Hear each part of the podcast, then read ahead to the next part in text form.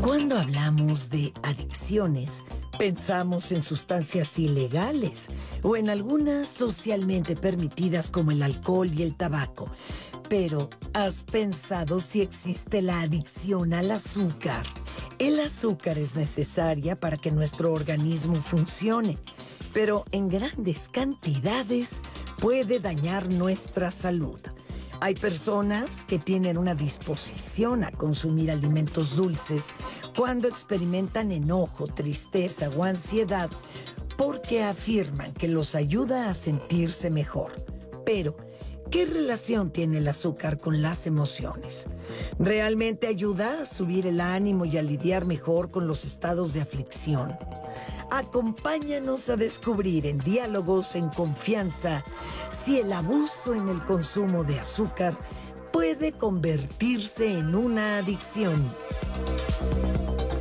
¿Cómo están? Buenos días, gracias por acompañarnos. Miércoles de Saber Vivir aquí en Diálogos en Confianza. Y bueno, tenemos este tema muy interesante, la adicción al azúcar, mito o realidad. ¿Qué tanto es el consumo de azúcar de ustedes que nos están viendo en casa? ¿De qué manera distribuyen sus alimentos y se dan cuenta qué es lo que se están metiendo la boca, como dicen por ahí, porque además sabemos que la alimentación pues es fundamental para que funcionemos muy bien, pero al mismo tiempo nos alimentamos de esa forma y sabemos el efecto que puede tener en nuestras emociones, en nuestro estado de ánimo qué tanta azúcar está en presencia de lo que ingerimos y de qué manera. El tema es muy amplio, es muy vasto, pero es muy interesante y vamos a aprender a detectar de qué manera estamos ingiriendo azúcar sin darnos cuenta incluso y los efectos que puede tener en nuestras emociones. Anaí muy pendiente de todos sus comentarios, si gustan compartirnos de qué manera está estructurada esta pirámide de alimentación en sus hogares. Anaí, ¿cómo estás? Buenos días. Buenos días, Lupita. Totalmente voy a estar al pendiente de sus comentarios porque yo quiero que que la gente responda en redes sociales, en Facebook,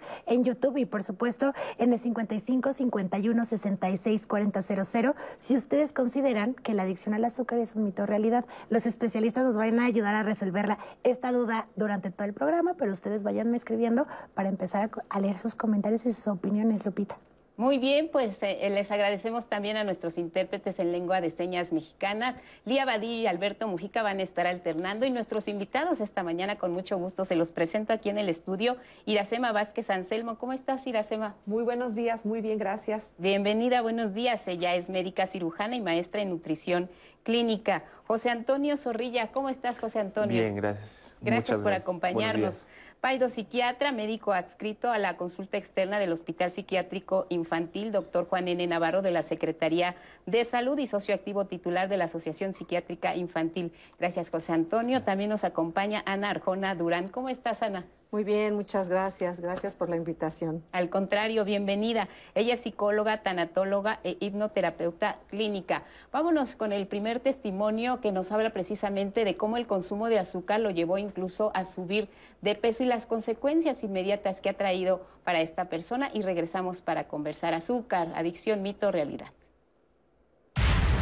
Desde muy niño empecé a comer el azúcar como cualquier niño normal, pero a la hora que llegó la juventud yo empecé a consumir más alimentos que contenían azúcar. Lo más eh, sorprendente es que yo siempre me sentía muy contento, me sentía muy a gusto, me sentía muy feliz. No veía como si fuera una adicción al azúcar, pero cuando empecé a hacer un análisis de mi persona y darme cuenta de que los alimentos que no contenían azúcar no me generaban ni siquiera ninguna compulsión a seguirlos comiendo yo me podía tomar un té sin azúcar y me sabía horrible. Me tomé una leche sin azúcar y me sabía horrible. Me hacía mis tortas de pan de dulce, un litro de café con leche con cinco cucharadas. Suena exagerado con cinco cucharadas de azúcar. Llegó un momento crítico con respecto al azúcar. Yo ya pesaba 133 kilos y bueno, ya tenía yo problemas bastante severos de salud. Hasta que yo llegué a un grupo de terapia de autoayuda, se me informó que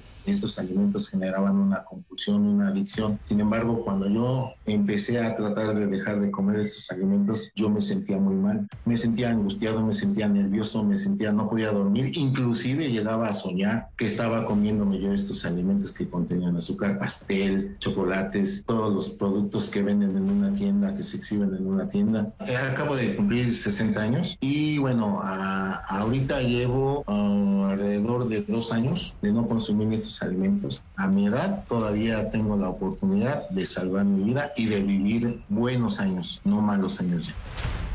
Muchas gracias por este testimonio. Es muy común que escuchemos, quítame todo menos el pan. No, eh, eh, pídeme lo que quieras, pero no me quites el refresco. Eh, hago lo que quieras, me paro de cabeza, pero déjame ahí, por favor, ese pastelito. ¿Qué es lo que nos hace tener este amor, este ser incondicionales con las cosas que contienen azúcar? ¿Qué hay en el azúcar que nos hace sentir este, esta sabrosura, ricura, bienestar y demás? Cuéntanos, Iracema. Pues eh, yo quiero decir que no estoy a favor de que se considere a los alimentos ni al azúcar como un alimento adictivo, y pues hablaremos más al respecto. Eh, biológicamente, el cerebro funciona principalmente con glucosa. El, es el principal eh, combustible y es el más rápidamente que se adquiere. Entonces, evidentemente preferimos estos alimentos.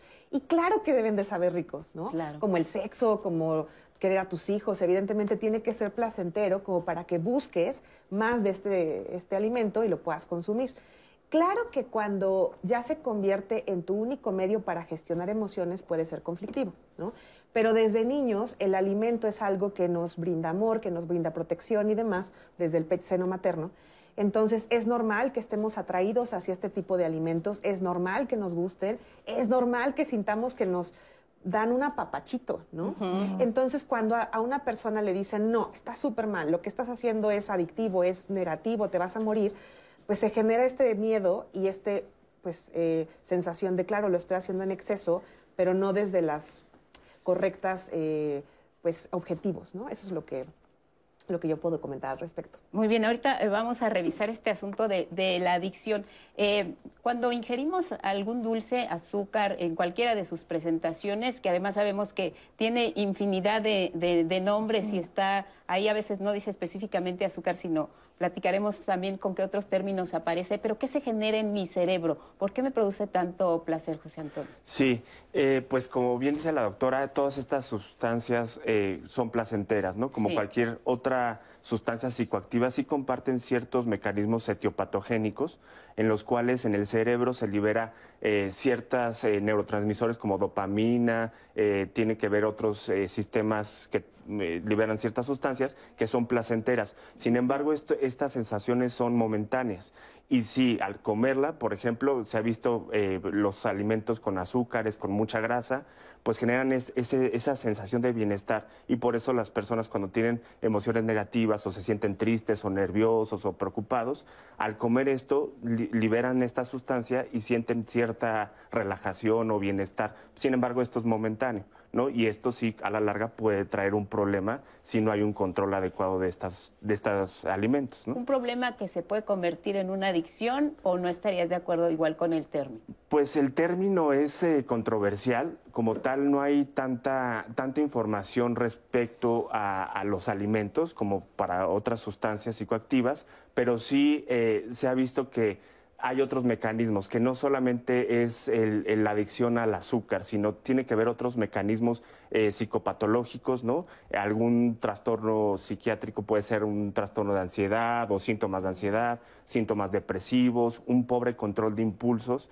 ¿no? También hay ciertas edades que son clave para el desarrollo a nivel cerebral, como la adolescencia también, que hay un pobre control inhibitorio de los impulsos, y en, esa, en esas etapas de la vida pues es más fácil que pues haya un descontrol de estos impulsos y pues haya alteraciones en los comportamientos, ¿no? Que es como se considera más. Cuando algo se convierte en una adicción para hacer la distinción entre lo que es el uso o el abuso de cualquier sustancia. Que cada vez necesitemos más de esta sustancia o de este alimento, eh, que cada vez sintamos menos el efecto placentero, que ya interfiera con nuestras actividades de la vida diaria, no sé, escuela, trabajo, ocio.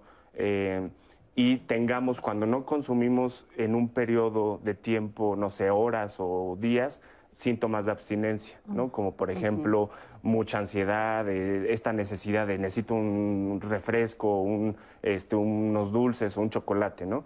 Cuando esto, esto habla de que ya estamos generando cierta abstinencia, craving a esta, este alimento. Entonces sí sería para ti una adicción el consumo de azúcar en esos términos. Sí, sí, sí, sí, claro, en, en estos términos, cuando ya estamos... Eh, canalizando nuestras emociones o nuestros problemas en consumir y que estamos con estos malos hábitos de alimentación, pues sí se podría eh, considerar una adicción a los alimentos. ¿Qué piensas, Ana? Fíjate que a mí me encanta la opinión de los especialistas y quiero apoyarlos en, una visión que, que, junta ambos mundos, ¿no? Yo siento que todo esto tiene que ver con la historia. La historia es 600 años después de Cristo, se empezó a utilizar el azúcar como un analgésico. Porque, como dice José Antonio, esto obliga al cerebro a que haya opioides endógenos, es decir, unas sustancias que, son calmantes, ¿sí? Pero después de la Segunda Guerra Mundial, decidieron, porque estábamos muy deprimidos entonces la humanidad, había que, que, poner más azúcar. Y la industria agroalimentaria decidió poner o adicionar más azúcar a los alimentos que no la necesitaban. Entonces tenemos varios elementos. Uno es el elemento histórico, otro es el elemento que es cultural, que habla de cómo a un niño eh, es muy normal saber que si tuviste un, un susto, uy, agua con azúcar. Un niño quieren entretenerlo, o no quieren que llore, o no quieren que se enfade y le ofrecen azúcar, un dulce.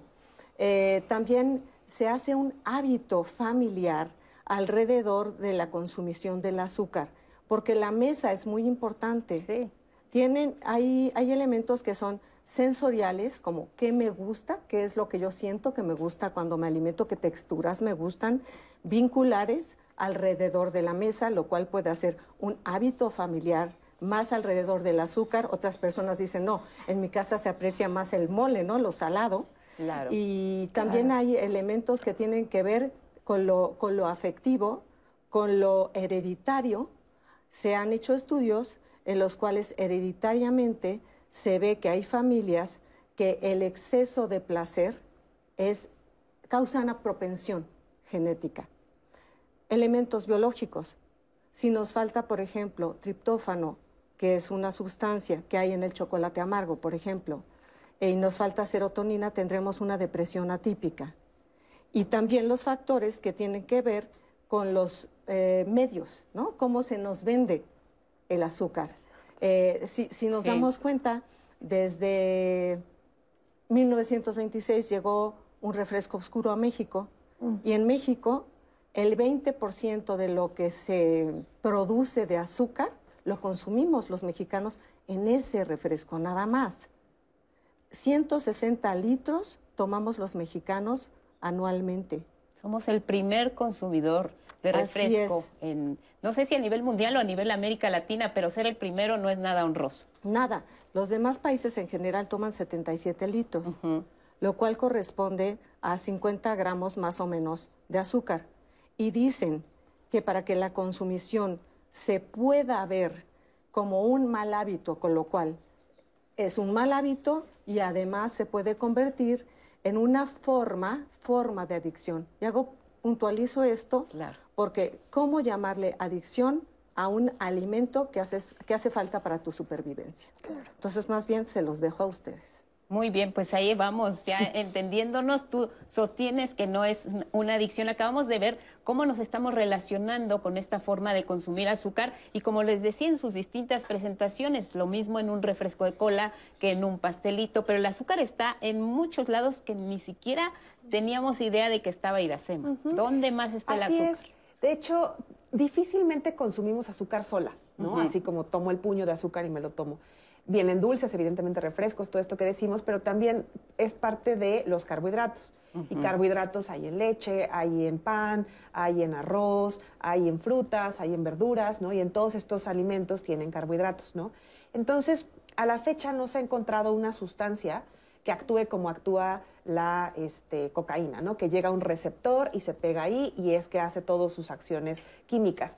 La comida está revuelta, ¿no? Comemos carbohidratos, grasas, proteínas, comemos micronutrientes y entonces está en muchísimos alimentos. O sea, es como que decir, esta sustancia ya es la que se detectó, que llega al receptor tal y entonces es la que genera adicción. No hay ese tipo de investigación. Entonces, sí, todos los días consumimos carbohidratos en muchas presentaciones, pero la que está marcada como demoníaca, ¿no? Es el azúcar en como la presentación más simple cuando, como lo dijo bien Ana, ha, formado parte de nuestra cultura por años, ¿no?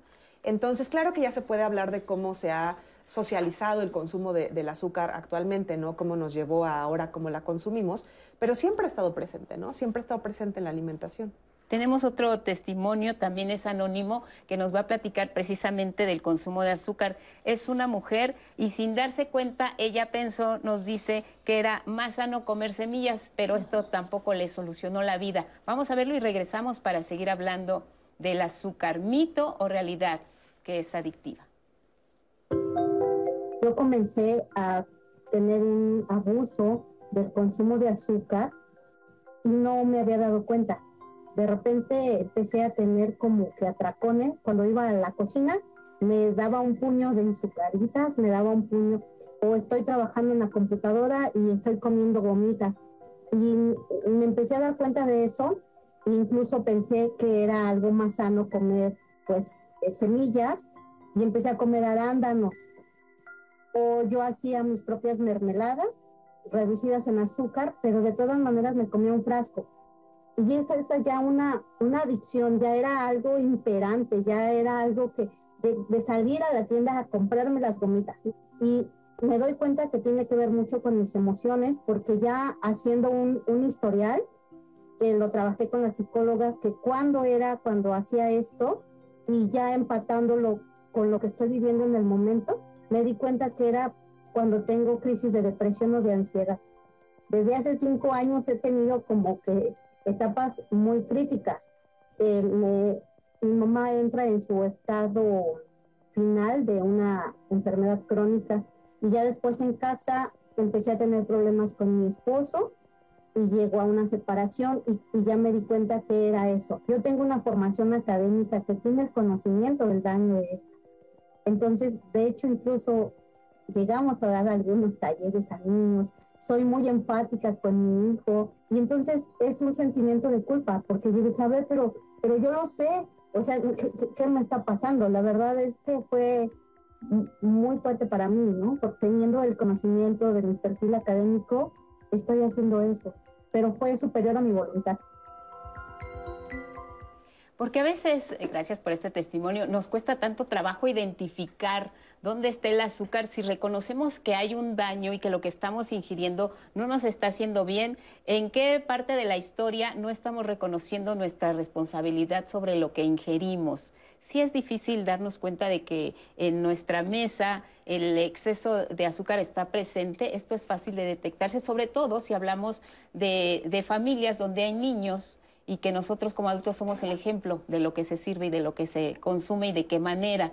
Eh, es difícil identificar también como adultos, digamos que los niños pues dependen de nosotros, pero como adultos, ¿sabemos lo que está puesto sobre la mesa en contenido calórico y azucaradito? Pues a veces es un poquito difícil, aunque ahorita ya con, las nuevas medidas de, la Secretaría de Salud también en los sellos de eso nos orientan un poco sobre la cantidad de calorías y, sustancias que traen nuestros alimentos. Sin embargo, como bien decía Ana, todo esto también tiene que ver mucho con lo cultural, ¿no? Desde niños, también los padres es muy importante que eduquen de forma pues adecuada en cuanto a, alimentos, ¿no? Balanceados desde pequeñitos, porque luego por consentir o por para que no llore, ¿no? Le damos lo que le gusta, ¿no? Que sea siempre es la comida frita o la comida rápida, ¿no? Fiestas infantiles donde dan refresco, pastel y pasta. ¿no? Entonces, si te terminas esto, te voy a dar tu premio y tu premio es un chocolatote. Exacto, sí, sí, siempre es como premiar con comida y cosas dulces, ¿no? Entonces, tampoco satanizar esa parte, pero sí tener un equilibrio y un balance es importante y pues desde pequeñitos a los niños pues hablarles sobre el, buen comer, ¿no? Los alimentos que debemos, eh, que necesitamos para nuestro adecuado desarrollo. Claro, porque cuando hablamos de azúcar, Ana, no solo estamos hablando de calorías, sino también de lo que nos estamos alimentando de manera emocional para controlar pues ese, ese miedo, esa ansiedad, esa tristeza, ese dolor, esa angustia. Como bien nos dicen los especialistas, eh, eh, estamos recibiendo eh, serotonina, dopamina que nos hacen sentir cierto bienestar y dices, bueno, pues de aquí soy, estoy triste, me compro un helado, pero me acabo el helado y sigo triste. Ahí está la conexión con nuestras emociones, pensando que eso nos va a hacer bien y no. Sabes, estamos intentando arreglar un malestar psicológico con el afuera, en lugar de en el adentro. Sí, es como vemos todas las películas, alguien está triste y los ves con su botezote de helado, ¿no? Comiendo y siguen igual de tristes. Eh, sigue la película y siguen igual de tristes. Termina la película y siguen, y siguen igual de tristes porque no han resuelto realmente el motivo del malestar psicológico. Y ese malestar psicológico de verdad puede tener que ver con expresar algo que no me atrevo a decir y lo tapo con comida y hago de la comida un regulador emocional. Creo que ese va a ser mi regulador emocional. Y en el cerebro se, destapa o se dispara este circuito de recompensa que genera la dopamina, que hace que yo crea que todo está bien porque me causa placer y es tan efímero que tengo que volver a consumir. Y ahí se hace la escalada. Si yo me doy cuenta realmente de qué es lo que me está sucediendo en mi interior, por lo cual tengo que acudir a este alimento como un placebo, digamos, ¿no? Que llega a ser eh, como un chupón, ¿sí? que nos dan para que nos mantengamos tranquilitos durante un rato, podremos llegar a resolver ese problema interno y entonces quizás con la conciencia de saber qué contienen los alimentos, porque nuestra responsabilidad es nuestra salud. Podernos darnos cuenta que es mejor tomar azúcares que son que provienen de fuentes naturales, que los azúcares que provienen eh, que están adicionados como azúcares simples e investigamos y nos informamos, tendremos más control sobre nosotros mismos, que al final es que nos, lo que nos dará más mayor paz interna. Claro, vamos a regresar al tema de las emociones y lo que nos provoca la adicción al azúcar, pero antes de pasar con el público, eh, quisiera retomar un poco lo que dice, lo que dice Ana. O sea, no es lo mismo que tome una cucharada de azúcar y me la coma a que la, la mm, digamos, la busque en otros alimentos. Hay alimentos que nos pueden proporcionar esta misma sensación de bienestar, de serotonina, de dopamina, neurotransmisores y todo lo demás, las sustancias que nos hacen sentir placer sin que necesariamente estén en el azúcar ah, y tienen el mismo efecto, ¿es solo temporal? Pues fíjate que hay, hay investigaciones en las que se ve que la preferencia por el alimento es, es en cuanto a la historia personal y también con la susceptibilidad personal también. Entonces hay personas que tú le preguntas cuál es tu postre favorito y dicen yo papas con chile. O sea, realmente yo no es, no es este, no es postre, ¿no? ¿Y ahí hay azúcar? Hay azúcar. Sin embargo, es más bien tiene que ver con esta sensación en las, en las, las glándulas gustativas, ¿no? De saladito, con grasa, con picor, ¿no? Aquí en México. Y claro que hay carbohidratos, ¿no? Pero también tiene ahí grasa y tiene este, otros micronutrientes. Pero entonces, eh, claro que tiene que ver mucho con la historia personal. Si a mí de niño o en mi historia de vida he relacionado más el comer tomar este, ciertas bebidas o comer alimentos con grasa o con proteínas y eso es lo que a mí me llama la atención y relaciono con esta conexión emocional, ¿no? De cuando me siento mal, comer esto me hace sentir bien entonces, no necesariamente tiene que ser carbohidratos. Mm. Las personas que están a favor de la investigación en cuanto a que sí, los alimentos eh, son, son este, algo que buscas cuando estás mal, dicen es sal, grasa y azúcar. ¿No? Los que buscamos, no necesariamente únicamente carbohidratos. Tiene que ver mucho con la historia personal. Y sí, claro que eh, si tú estás acostumbrado a lidiar con tus emociones, con los alimentos, pues no necesariamente está mal, pero no vas a resolver el problema, ¿no? O sea, se va a quedar ahí como flotando. Pero claro que este, esta historia personal con este tipo de alimentos sí tiene que ver mucho con carbohidratos, pero tiene mucho que ver más bien con, con qué te acostumbraste. ¿Y por qué sí? Eh, exacto. Entonces, de ahí porque si estoy triste, estoy enojada, estoy alegre, estoy como me siento emocionalmente, eh, veo un pastelito y veo una manzana, ¿y por qué agarro este? Claro. El pastelito. Claro. Por mi historia personal? Bueno, esas es la, este, las teorías que están desarrolladas que es cierto, nadie tiene craving por un chayote, ¿no? y menos si tiene espinas. Chayote, ¿no? o sea, realmente lo que buscas son cosas que son, pues que tú relacionas con sentirse bien, porque se siente bien. Liberamos dopamina y demás, ¿no? Entonces, claro que es momentáneo y cuando tú estás consciente de que va a ser momentáneo y no va a solucionar nada, puedes acercarte a ese alimento desde otro lugar, ¿no? Pero claro, evidentemente, pues si a una persona en otro continente que ha comido otro tipo de alimentos, le presentas un pastel de chocolate, pues por más delicioso que sea para mí, a esa persona va a decir, pues, ¿qué es eso? Estás esperando que lo haga un ladito para, ay, si no lo quieres tú, pues me lo como. La historia, por ejemplo, pensemos en aborígenes africanos, pues comen otras cosas, ¿no? Entonces no es que sea ese tipo de alimento, es con qué estás relacionado tú desde tu historia. Lo que decías, de la cultura que tiene mucho que ver. Anaí. Historia personal, me quedo con esa frase porque también nos dice Gladys eh, Rasgado. Yo siempre en mi casa de soltera con mis papás, la recompensa de hacer algo bien era con la comida. Si estábamos felices, comíamos. Si era tristeza, también comíamos. Y así pasé al asunto de mi casa a mis hijos. Ahora, ya consciente de la mala alimentación, no sé cómo cambiarles el chip a mis hijos. Ya no comemos tanto azúcar, ya cambiamos muchos hábitos, pero llega la atracción de vez en cuando, pues a veces de vez en cuando, y, específicamente aquí ella nos dice los fines de semana. Ahí está un testimonio de historia de vida que es lo que acabamos de platicar. Eusebio que nos pone también en la mesa algo que mencionábamos eh, con Ana previamente, el tema de cómo también nos los venden los alimentos. Él nos dice, es por eso que los comerciales de cierto refresco le dan a sus comerciales mucho énfasis a hacer placer, a consumir su producto, pero con otro tipo de emociones. No solamente es consumir una bebida, sino es la chispa de la vida. Comparte tu felicidad con, etcétera. Es, entonces ya los alimentos no solamente van alimentos por sí mismos, sino que vienen acompañados de algún tipo de emoción o recompensa. Daniela Ramos nos dice, por eso desde niños hay que empezar los buenos hábitos y controlar esos alimentos a nuestros hijos. De vez en cuando algún postrecito. Aquí lo hilo con este comentario que también decimos con el, el tema de controlar, porque Ana Espinosa nos dice, la restricción de su consumo también puede ser muy, muy tentativo. Tengo familiares diabéticos que dicen que se les antoja más por su condición. Sin embargo, es su mala dieta la que hace que se les antoje más. Eso nos los pone también Ana Espinosa en comentarios.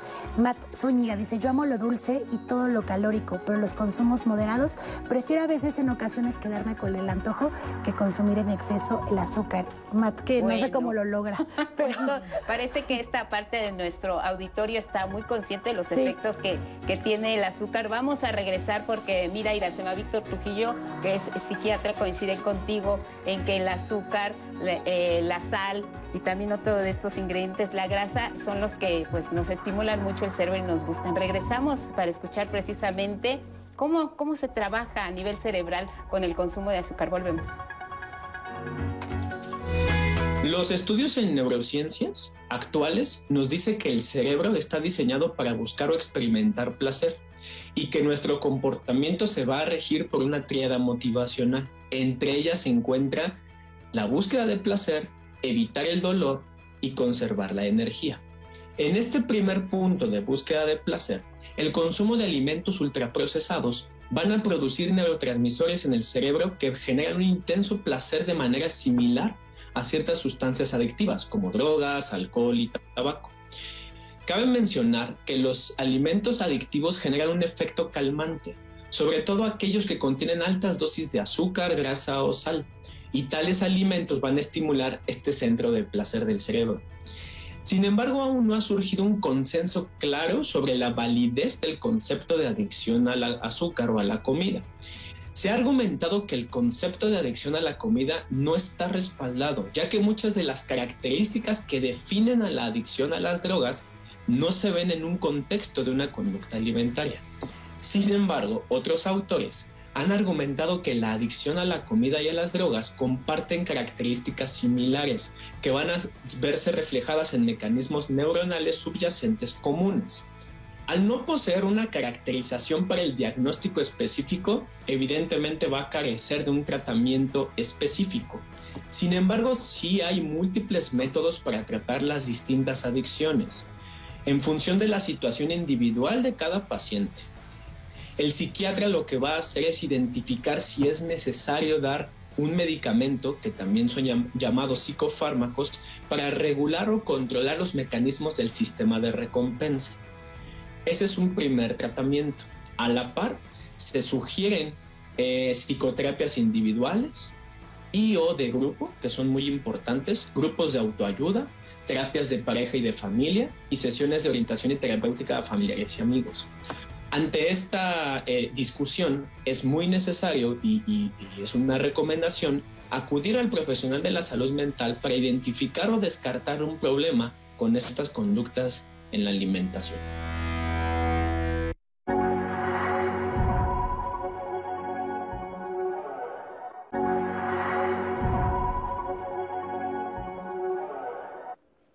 Ya estamos de regreso a su programa Diálogos en Confianza y quiero invitarles a que se conecten el día de mañana con nosotros también, porque vamos a estar hablando del 9 de diciembre, que es el Día Internacional contra la Corrupción. Es una problemática que aqueja muchísimos países y la realidad es que lo podemos ver diversificado en muchas situaciones, no únicamente en casos políticos, sino en nuestro día a día.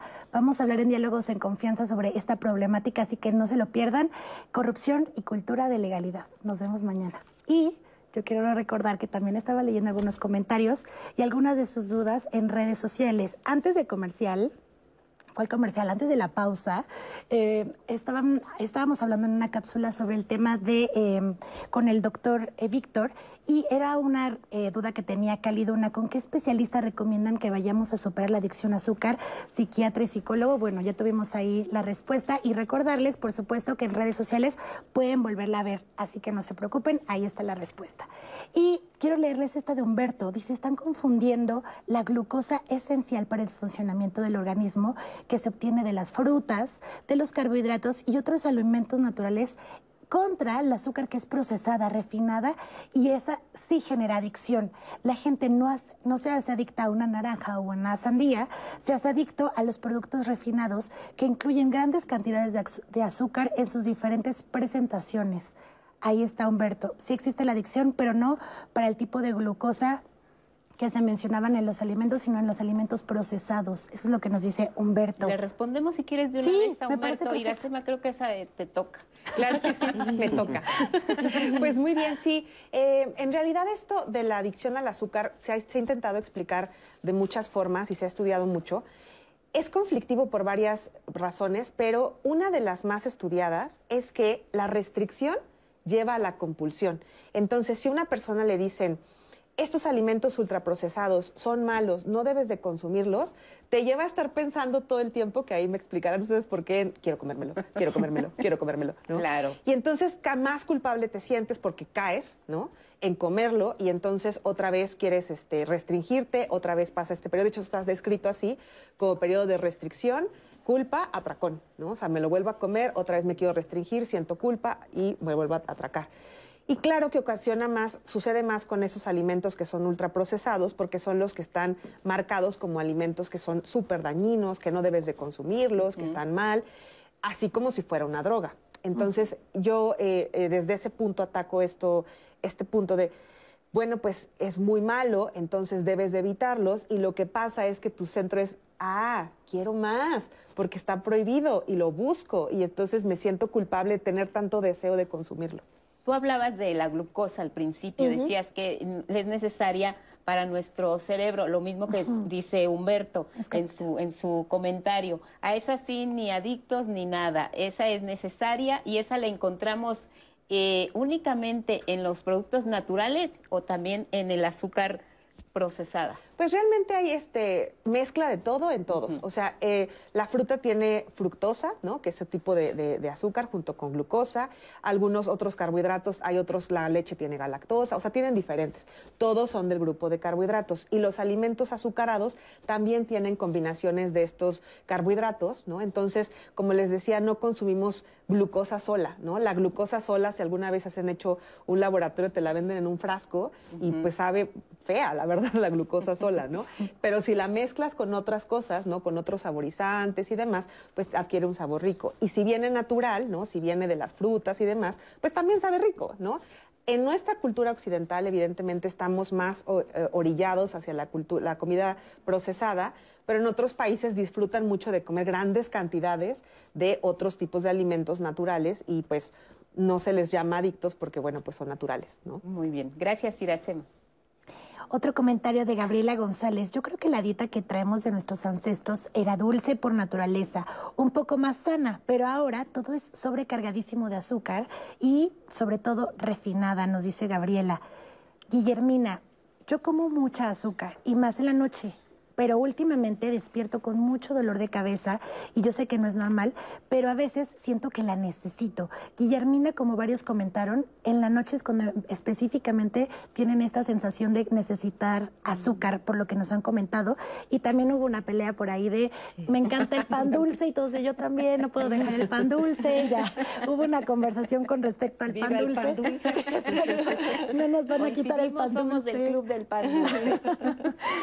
y un testimonio que nos deja una mamá.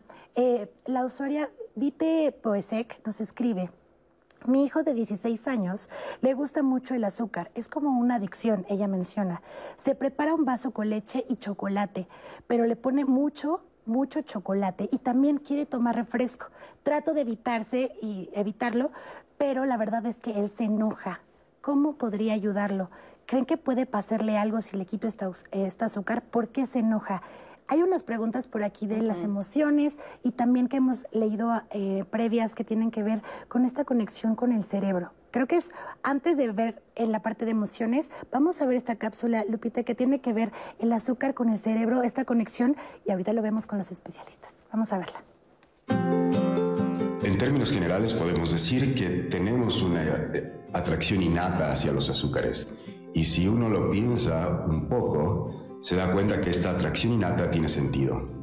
Primero porque resulta que el azúcar, en particular la glucosa, es el, combustible preferido de nuestras células. Eh, por otra parte, resulta que uno de los órganos que mayor azúcar necesita para su correcto funcionamiento es el cerebro. Tenemos un cerebro que podríamos decir es, está hambriento o necesitado de glucosa constantemente, un cuerpo que no logra almacenar suficiente energía y un organismo en general que necesita de la glucosa para poder funcionar de manera óptima. ¿Qué le pasa a nuestro cerebro cuando eh, comemos azúcar? los alimentos en general ejercen sus propiedades recompensantes o reforzantes a través de dos atributos principales. El primero es el sabor y el segundo, y probablemente el más importante, es el contenido energético o las propiedades nutricionales de los alimentos que estamos ingiriendo. El primer componente sucede cuando ponemos el alimento en nuestra boca. El segundo componente sucede una vez que este alimento alcanza el tracto digestivo y comienza su digestión y su metabolización. El, sistema de recompensa en el cerebro de los mamíferos está integrado por los circuitos dopaminérgicos, que es un neuromodulador que se libera en respuesta a estímulos que resultan recompensantes, satisfactorios o placenteros. Entonces, de entrada, nuestra fisiología determina esta atracción natural hacia ah, el azúcar. Y viéndola ahí se ve tan inofensiva el polvito. no pasa nada, pero bueno, vamos a hablar precisamente de los daños, porque una de las inquietudes que nos han manifestado en redes sociales está esta frase eh, que viene en la mayoría de los productos. El consumo excesivo de este producto puede ser nocivo para la salud. Bueno, ya no lo sabemos, pero igual lo ignoramos, no le hacemos mucho caso. Ahora hay etiquetas, exceso de calorías, exceso de grasas saturadas, exceso de grasas simples tenemos los avisos, están los indicadores, pero pues somos ciegos, sordos, pero no mudos porque no lo comemos y además lo disfrutamos y andamos publicitándolo, cualquier producto que tenga azúcar. Hablemos de los daños. Eh, ¿Qué nos puede generar el, consumo excesivo de, azúcar, José Antonio?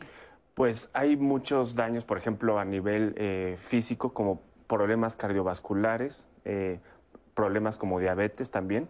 Eh, cada individuo eh, tenemos, como bien decía también la doctora, una historia ¿no? Eh, genética, individual, y pues al consumir este tipo de alimentos en exceso, pues podemos hacer que esta propensión que ya tenemos a padecer diabetes o hipertensión arterial o algún otro problema médico, pues se adelante, ¿no? Se presente antes de, tiempo y mayores complicaciones, como la obesidad y el sobrepeso en México, pues es eh, un, problema de salud eh, pues muy importante, ¿no? Entonces, y en, niños y en adolescentes, de hecho. Entonces, pues si ya a esas edades estamos presentando estos problemas, pues el riesgo de padecer todas estas enfermedades y problemas eh, psiquiátricos también, pues es, eh, aumenta mucho más el riesgo.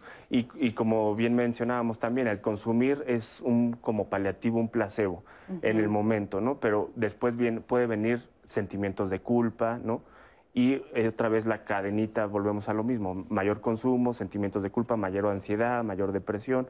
Entonces, sí es importante em, que hay personas que pueden tener el control más fácil, ¿no? Claro. De esto no, esto no es bueno, pero hay gente que no tiene este control, ¿no? Y eso sí es importante evaluarlo mediante una terapia psicológica, una valoración psiquiátrica, determinar si hay un pobre control de impulsos, ¿no? Hay un problema de ansiedad importante también que está originando como uno de los casos que escuchábamos, ¿no?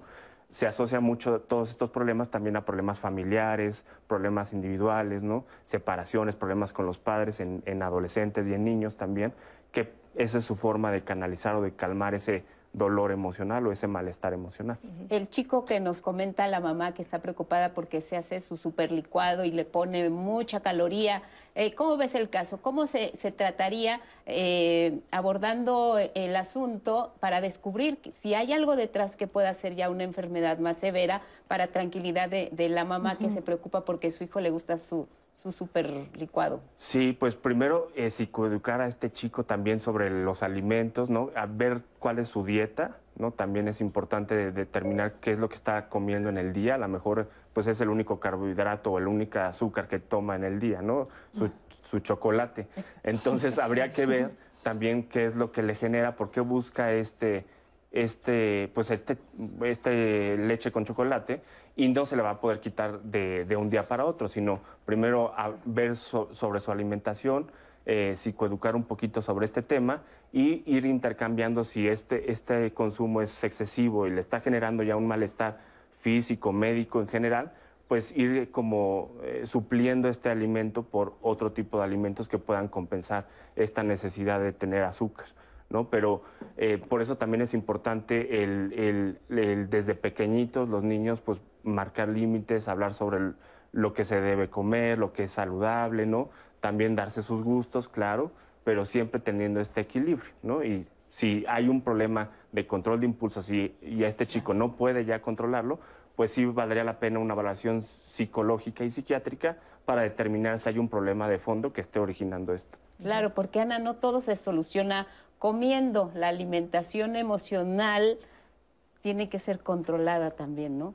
Fíjate que sí, y es interesante, hay varias cosas que me gustaría decir. Por ejemplo, siempre que prohibamos algo, por algo existe la canción de amor prohibido, ¿no? Sí. por algo existe. Si yo les digo ahora, por favor no piensen en un elefante rosa, ¿en qué piensan? El elefante, rosa. Entonces, cada vez que decimos un no, que hay una restricción absoluta, psicológicamente vas a decir, a eso voy, porque estoy enfocando mi mente hacia ese objetivo. Estoy enfocándola hacia lo que me están diciendo que no, porque me están dirigiendo hacia allá. Mm. Si yo tengo una selección, hay que aprender a ser selectivos.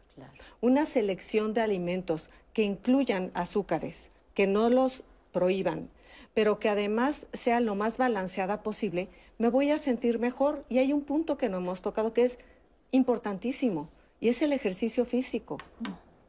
Eh, antiguamente el hombre se movía para matar al bisonte, para buscar sus alimentos, y consumía lo que había en ese entonces, ¿no? Antes de que viniera la agricultura y tal. Si nos damos cuenta, en, en los países que no están desarrollados, hay más enfermedades infecciosas. En los más desarrollados hay más enfermedades que tienen que ver con el estilo de vida y con la alimentación. Entonces, si nosotros nos vamos dando cuenta y nos informamos eh, y no nos dejamos contaminar lo suficiente a través de la mercadotecnia, podemos darnos cuenta que en realidad sí podríamos comer de todo sin hacer de nada, ni, ni satanizarlo, ni hacer una adicción pero eso lleva un proceso informativo, educativo, de comprensión, de saber, evidentemente, si hay eh, un conflicto psicológico interno que me da miedo expresar o que no lo reconozco, porque puede ser que también haya algo a nivel inconsciente que ni yo sé qué es. Entonces hay que valorar, hay que explorar y hay que buscar para intentar eh, resolverlo. Hay un libro que me gustaría recomendarles que se llama El mono obeso de José Enrique Campillo, que es muy interesante porque habla de que nuestro genoma no ha cambiado en miles de años. Entonces no tendríamos por qué tener una adicción al azúcar en realidad pero eh, es más complejo que eso y viene una información bastante valiosa como para entender que sí lo podemos lograr las personas que, por ejemplo, quieren dejar de fumar con hipnoterapia, creen que no lo van a lograr, porque es que la nicotina es súper adictiva. ¿Y cómo le voy a hacer si yo llevo tantísimos años fumando, no? Pero a veces es más la adicción psicológica que la fisiológica. Y cuando se juntan hay que ver a la persona la manera de poder ayudarla. Y lo primero es que la persona se quiera ayudar a sí misma. Eso sí. ¿Cómo hacemos para desvincular nuestras emociones del plato que tenemos enfrente? Que, nos puede resultar adictivo y atractivo. Fíjate que desvincular es muy difícil. Te digo que, sí, que sí hace falta terapia y, yo pondría en la mesa una organización multidisciplinaria, una nutrióloga clínica, en el caso de ser necesario un psiquiatra, a los padres, si son, si son el problema es con respecto a jóvenes, pero también para que ellos se informen, y, y a una psicóloga, para que nos podamos desvincular entendiendo que lo que me han enseñado no es lo óptimo. Claro. Que quizás es la forma en la que ellos lo aprendieron, pero que no necesariamente tiene que ser lo óptimo. Tú te das cuenta que cuando a una persona le diagnostican diabetes de pequeña, esa persona aprende a comer de esa forma y posteriormente puede ser que ocasionalmente tenga un antojo de azúcar, pero no vive enfocada al azúcar. Y esa es la buena educación. Muy bien. Ahora, cuando escuchábamos hace rato los testimonios, Iracema, y que alguien decía, es que se me antoja el azúcar más en la noche, tú dijiste sí. ¿Qué, tiene que ver el horario con algo? Eh, o lo que decía José Antonio, decía, si a lo largo del día su única ingesta de azúcar o con esas calorías es por la noche, es porque no, no organizó bien su alimentación. ¿Qué nos puedes decir al respecto, Iracema? Sí, me asentí porque es muy común que las personas, ahorita a ver si se identifican, es tengo hambre más en la tarde o el fin de semana, ¿no? Ahí es cuando no puedo controlarme. Y mucho tiene que ver con lo que mencionaba previamente, la restricción. Normalmente cuando yo interrogo a una persona de por qué tienes hambre en la tarde, es que no comió lo suficiente durante el día o no comió suficientes carbohidratos durante el día. Se estuvo restringiendo, ¿no? Tratando de llevar bien su dieta y entonces estuvo comiendo poco, eh, comida con pocas calorías, light y demás, y llega la noche, claro, con hambre, ¿no? También tiene que ver con situaciones de hábitos, ¿no? Si yo ya en la noche me siento descansado, ya estoy a punto de dormir, ya dejé el trabajo, ya dormí a los niños y demás, viene este momento de ahora me enfoco en mí. Y si no tengo un autocuidado valioso, pues mi único recurso es comer, ¿no? Entonces voy más por la comida. Y el fin de semana pasa algo muy similar, ¿no? Toda la semana estoy haciendo mi dieta, me porto súper bien Llega el fin de semana, pues salimos y demás, claro que quiero comer, ¿no? Y aparte hay estas ideas de es mi día libre, ¿no? Entonces es, viene el atracón, ¿no? Me como todo porque ya el lunes otra vez, entonces me lo van a quitar, de hecho se le llama el periodo de la última cena, porque es me lo van a quitar, entonces me tengo que comer todo antes de que el lunes vuelva a empezar la y ya dieta. a perder todo lo y que ya va, eh, sí, ya me siento culpable, me siento mal, el domingo en la torre espero por qué, y el lunes empiezo mi dieta otra vez y entonces llega el fin de semana y vuelve a pasar lo mismo. ¿Cómo se rompen estos ciclos? Teniendo una adecuada alimentación toda la semana, en la que esté permitido todo tipo de alimentos todo el tiempo. No estoy diciendo comamos pan dulce todo el día, ¿no? Ni todos los días. Y evidentemente comer ¿O frutas. todos los días un Pues depende de cada persona, ¿no? Eh, si por ejemplo soy una persona como mencionaban con diabetes, a lo mejor desayunarme un pan dulce diario no me conviene. Pero eh, no tiene tanto que ver con, eso es muy individual, ¿no? Pero si yo todos los días permito que haya todo tipo de alimentos, esta ansiedad porque me lo quiten disminuye. Y entonces de repente de verdad, esto yo lo he visto mucho en consulta, ya no tengo este tengo unas galletas y me las tengo que acabar, es de ahí están, puedo acceder a ellas cuando yo quiera. No son prohibidas, solamente yo inteligentemente, y que evidentemente si hay problemas emocionales ya los voy trabajando, decido cuántas galletas quiero y en qué momento. Y habrá días que es de, ah, ya no quiero galletas. O sí, ¿no? Es, es, ya una relación mucho más para mí. Ya logré superar esa ansiedad que tenía, Exacto, la ansiedad que es de me lo van a quitar, entonces el fin de semana me lo como todo porque ya no va a haber el lunes. Y pues sí es cierto, no hay.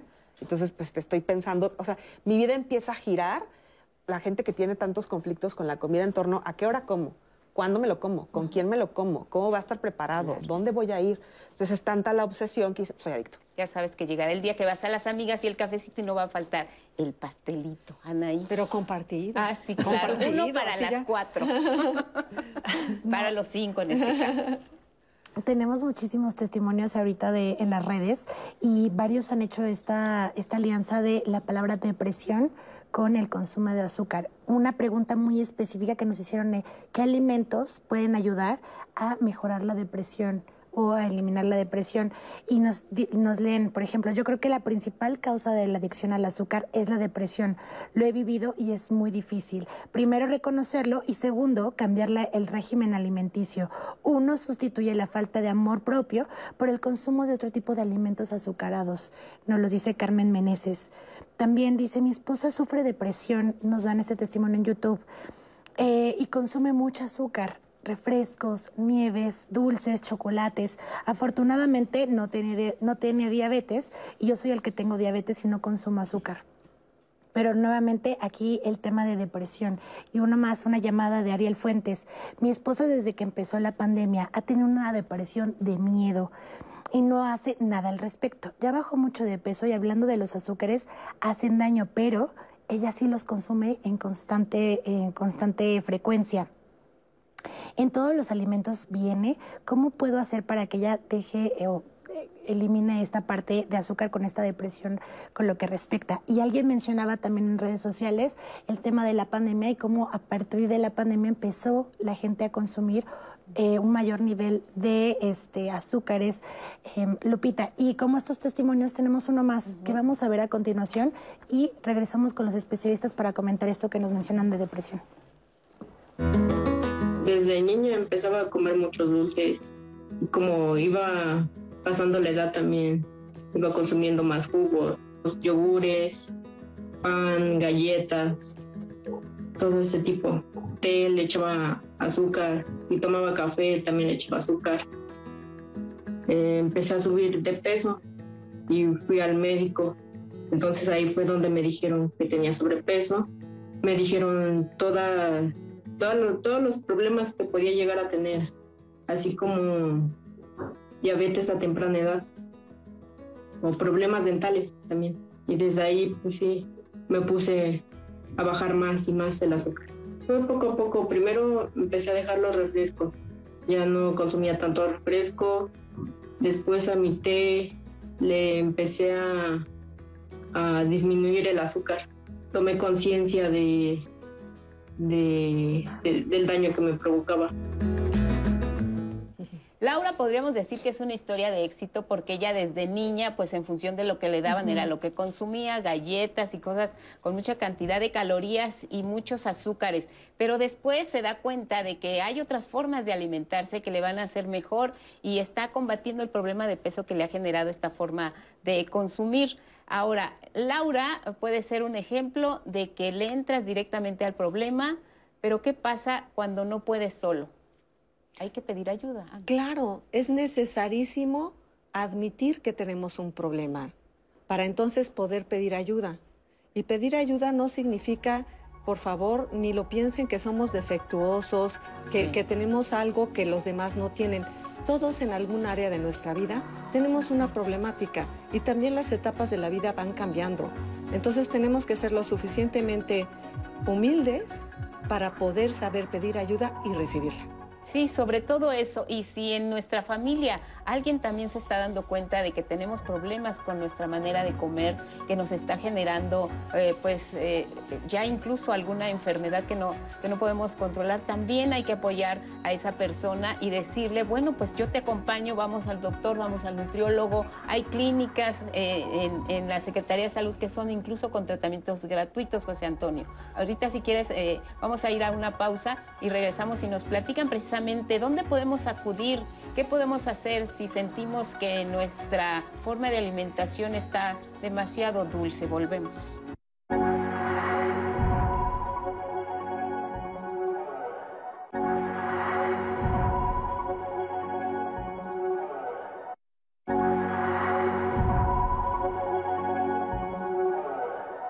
Todas estas sustancias eh, son placenteras, ¿no? Como cualquier otra sustancia psicoactiva, sí comparten ciertos mecanismos etiopatogénicos. En el cerebro se libera eh, ciertas eh, neurotransmisores como dopamina, tiene que ver otros sistemas que liberan ciertas sustancias que son placenteras. Los alimentos con azúcares, con mucha grasa, pues generan esa sensación de bienestar. Sin embargo, esto es momentáneo, ¿no? Y esto sí, a la larga, puede traer un problema si no hay un control adecuado de, estas, de estos alimentos, ¿no? Cuando algo se convierte en una adicción para hacer la distinción entre lo que es el uso o el abuso de cualquier sustancia. Que cada vez necesitemos más de esta sustancia o de este alimento, eh, que cada vez sintamos menos el efecto placentero, que ya interfiera con nuestras actividades no estoy a favor de que se considere a los alimentos ni al azúcar como un alimento adictivo. El cerebro funciona principalmente con glucosa. El, es el principal eh, combustible y es el más rápidamente eh, eh, que se adquiere. Claro que deben de saber ricos, ¿no? Como el sexo, como querer a tus hijos, evidentemente tiene que ser placentero como para que busques más de este, este alimento y lo puedas consumir. Cuando ya se convierte en tu único medio para gestionar emociones puede ser conflictivo. 600 años después de Cristo, se empezó a utilizar el azúcar como un analgésico. Esto obliga al cerebro a que haya opioides endógenos, es decir, unas sustancias que, son calmantes. ¿sí? Después de la Segunda Guerra Mundial, decidieron, porque estábamos muy deprimidos entonces la humanidad, había que, poner más azúcar. La industria agroalimentaria decidió poner o adicionar más azúcar a los alimentos que no la necesitaban.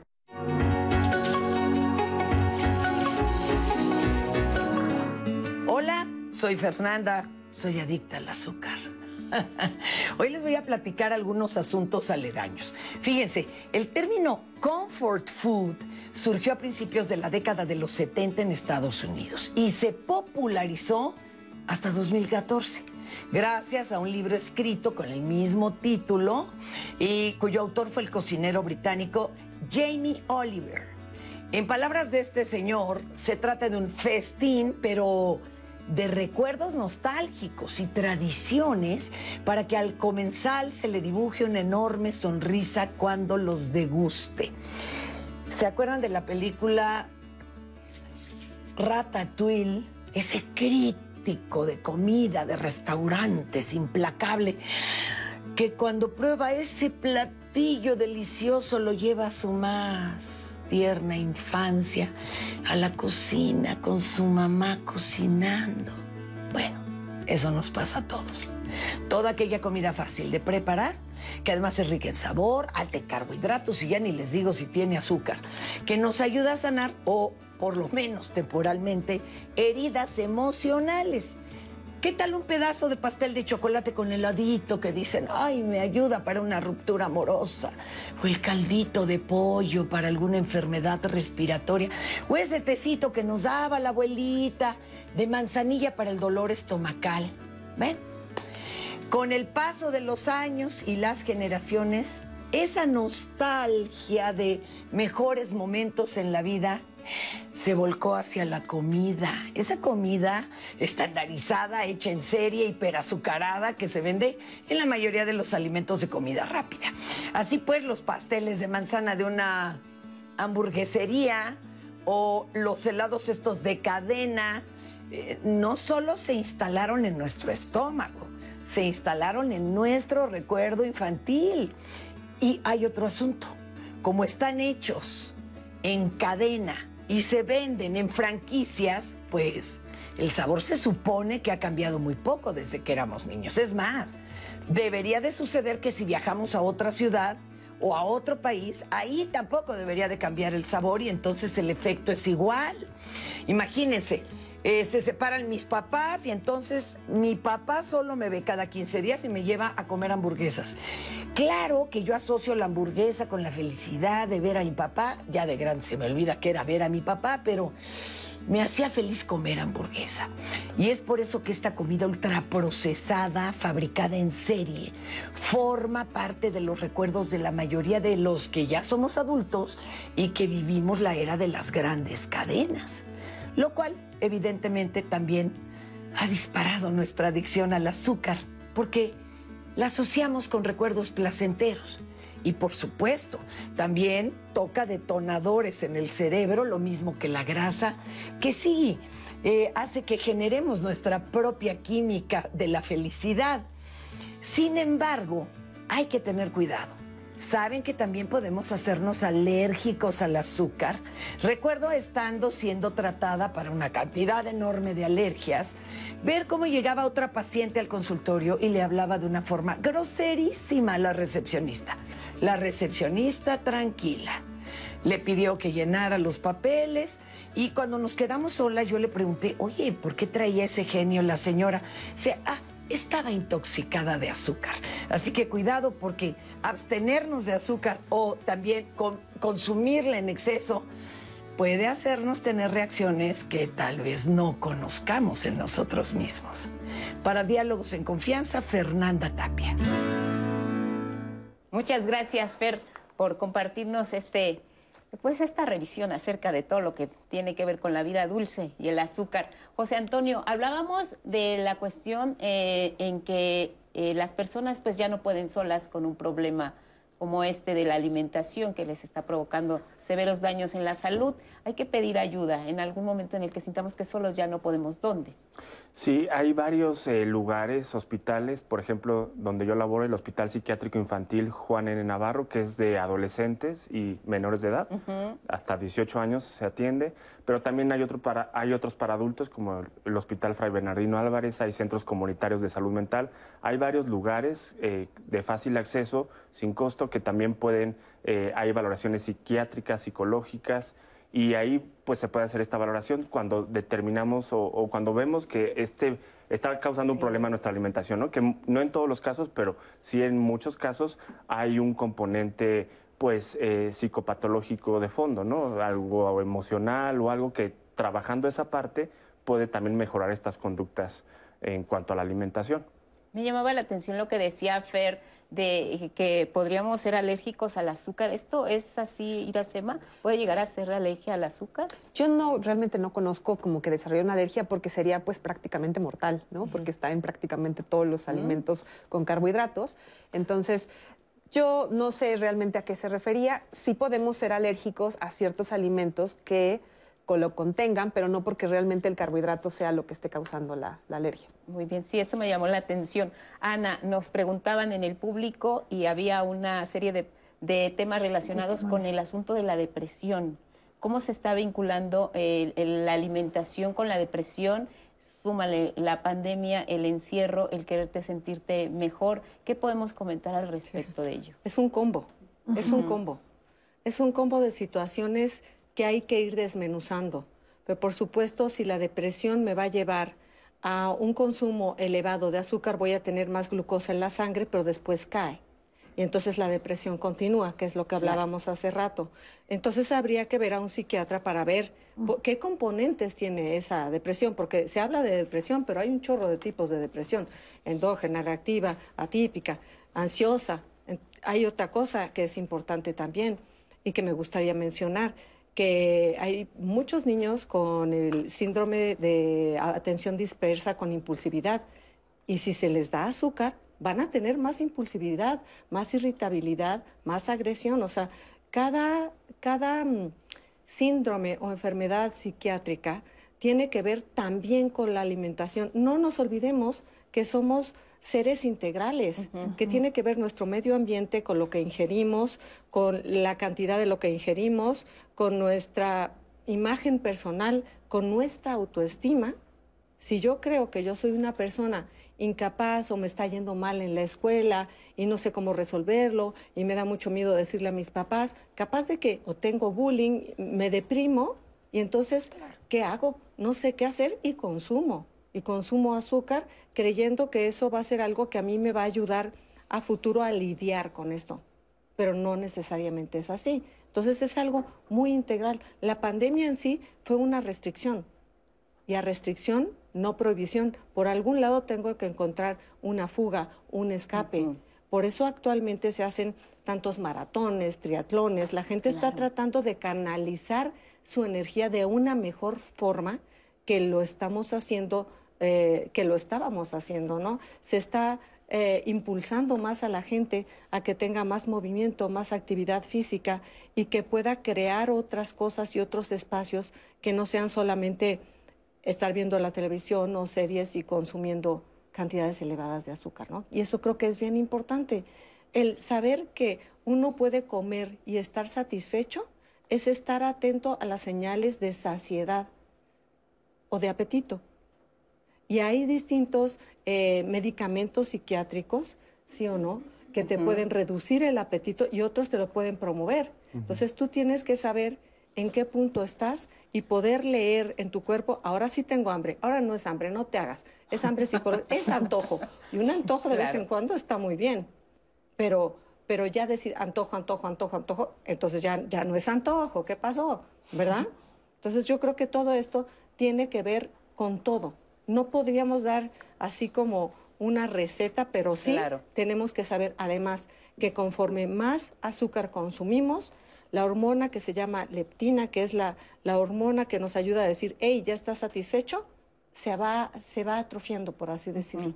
Entonces no tenemos esa lectura de hambre y saciedad. Esto nos genera desequilibrio emocional que nos impide tomar decisiones acertadas en nuestra vida. Seguimos eh, en ese círculo vicioso de emociones, sentimientos encontrados, depresión, tristeza, ansiedad, enojo, por este daño que nos está causando físicamente el consumo excesivo del azúcar o de cualquier otro alimento, Ana. Claro que sí. Mira, resulta que cuando vamos consumiendo, vamos a hablar del azúcar porque de eso se trata el programa, pero eh, cuando vamos consumiendo más y más y más y más, entonces este, este neurotransmisor que se llama dopamina sirve para dos cosas.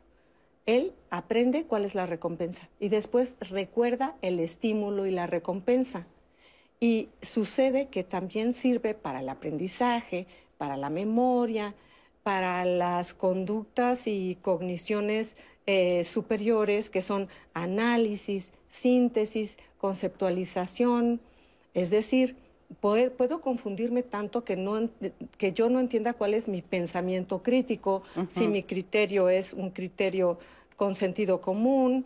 Eh, se nos pierde un poco la reflexión sobre nuestro pensamiento, que es la metacognición. Hay un montón de cosas que se nos confunden. Es como si agarráramos el cerebro y lo agitáramos demasiado y las piececitas no cayeran en su lugar. Claro, todo se altera. Vamos a esta cápsula para revisar el consumo cultural del azúcar y regresamos para seguir platicando del tema.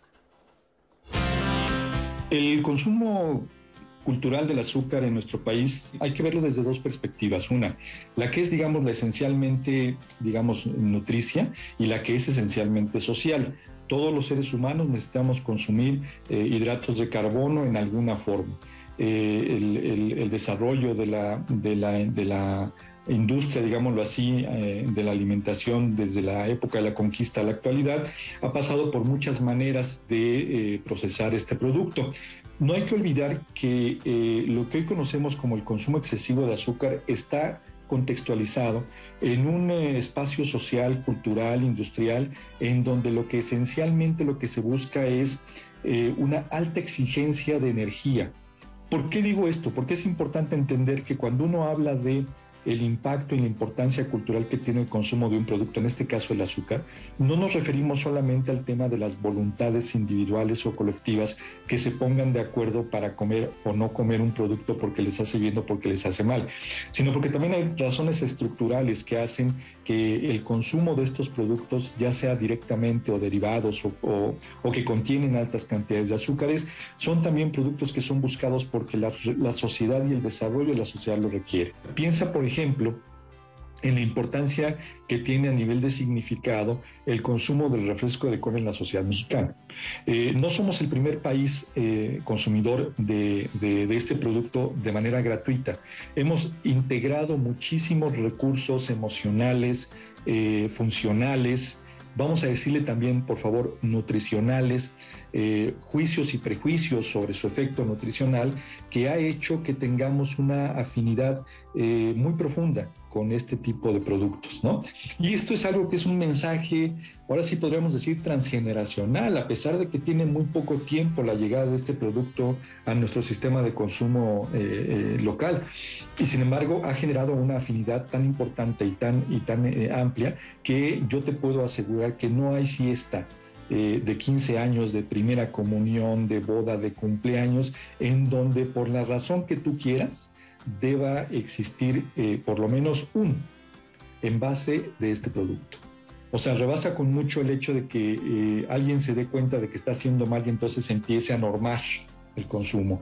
Tiene mucho que ver con la reestructuración de una forma de pensar, de una forma de hacer las cosas y que una transformación del consumo de este tipo de productos, para donde quieras que la hagas, requiere sin lugar a dudas esfuerzos monumentales, tan monumentales como los que han hecho que productos como estos se arraiguen en, las prácticas de alimentación de una sociedad como la sociedad mexicana. ¿no?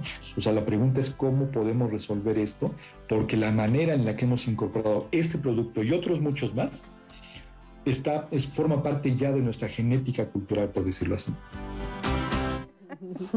su carita de satisfacción, qué rico su. Bueno, pues sí, las fiestas eh, son sinónimo de pastel, dulces, regalos, pero el azúcar está por todas partes. No imagino en una fiesta, y miren que yo vi un caso así, una persona que estaba a dieta y llevó a una fiesta su topper con lo que le tocaba ese día comer, respetó mm. su dieta, muy bien por esa persona, no faltó quien la viera feo, pero este, pues sí, nos cuesta trabajo eh, el organizarnos con nuestra alimentación, pero cuando ya llevamos un orden, pues se vale irse a la fiesta con el topper, ¿no? Pues vamos a acompañar a la familia y que no nos vean feo, dice, dice esta colega, ¿no? Pues yo estoy un poco, o sea, pienso en esta persona que lleva su topper a la fiesta y la verdad me da un poco de nostalgia porque una fiesta, una celebración, pues es un momento para convivir con personas que te caen bien, que quieres y demás, y hay un momento especial, ¿no? Eh, poca gente está de fiesta todo el tiempo, ¿no? Entonces, tener tanta restricción y tanta mm, constricción de solo puedo comerme lo que me toca, va a llevar una vez más a la compulsión. Tantas veces hemos visto, esto está registrado en muchísimos artículos, 95% de las personas que están a dieta para reducción de peso lo van a recuperar. Entonces, ponerte en una, en una restricción tal siempre va a llevar a que eventualmente, hablábamos de leptina y grelina, cuando estás en tanta restricción, la leptina baja, entonces tienes más hambre y grelina sube, porque el cerebro es busca alimento, por algo estamos en, estamos en inanición, ¿no? Entonces, pues los mecanismos compensatorios son busca comida, piensa en comida, cuál se te antoja, cuál quieres. Y puedo asegurarles que esta persona con su topper en la fiesta, pues se la pasó bien porque dijo, lo logré, pero se te antoja y eventualmente la gente deja la dieta. Si tú fueras un nutrióloga, entonces le sugerirías que fuera más flexible y que si va a la fiesta disfrutara de, del pastel, probara todo lo que hay por ahí y, la pasara la pasara mejor en lugar de estarse restringiendo. claro que la situación por la que una persona restringe su comida es mucha, ¿no? Reducción de peso, enfermedades y demás, y hay que ver la historia personal de cada persona, ¿no? Sin embargo, en muy pocos casos una persona no puede ser flexible con su alimentación, ¿no? O sea, que realmente tenga problemas alimenticios. Por ejemplo, si eres alérgico a un colorante, pues no lo vas a consumir, ¿no? Te puedes morir. Pero realmente hay muchas oportunidades para flexibilizar la alimentación de las personas que encuentren bienestar y que no tengan que estar tan restringidos, tan cuadrados con la alimentación que solamente lleva a este pensamiento obsesivo con la comida, ¿no? Y este miedo a mis vacaciones, las fiestas, las fiestas navideñas, chin, ¿qué va a pasar ahora si estoy a dieta y viene la Navidad, fin de año y, es comida tras comida tras comida? Y azúcar. El ponche, el pastel. Y yo tengo, o sea, yo lo, yo lo he visto en consulta, miedo de que lleguen estos momentos, ¿no? Y, y, miedo a cuánto voy a engordar y miedo a cómo le voy a hacer en enero. Ya estoy pensando cómo va a ser mi estrategia para dejar compensar todo lo que hice y estas pues tampoco son acciones saludables. ¿no? Anaí, tenemos un par de minutos para platicar con el público. Tengo un testimonio que nos propone de Yanira Navarro. Muchas personas promueven que las reuniones y los momentos de convivencia se amenicen con refrescos embotellados, alcohol, frituritas, entre otras cosas. ¿Por qué no hacer reuniones con frutas, aguas frescas y ensalada, aunque, aunque haya también otras opciones?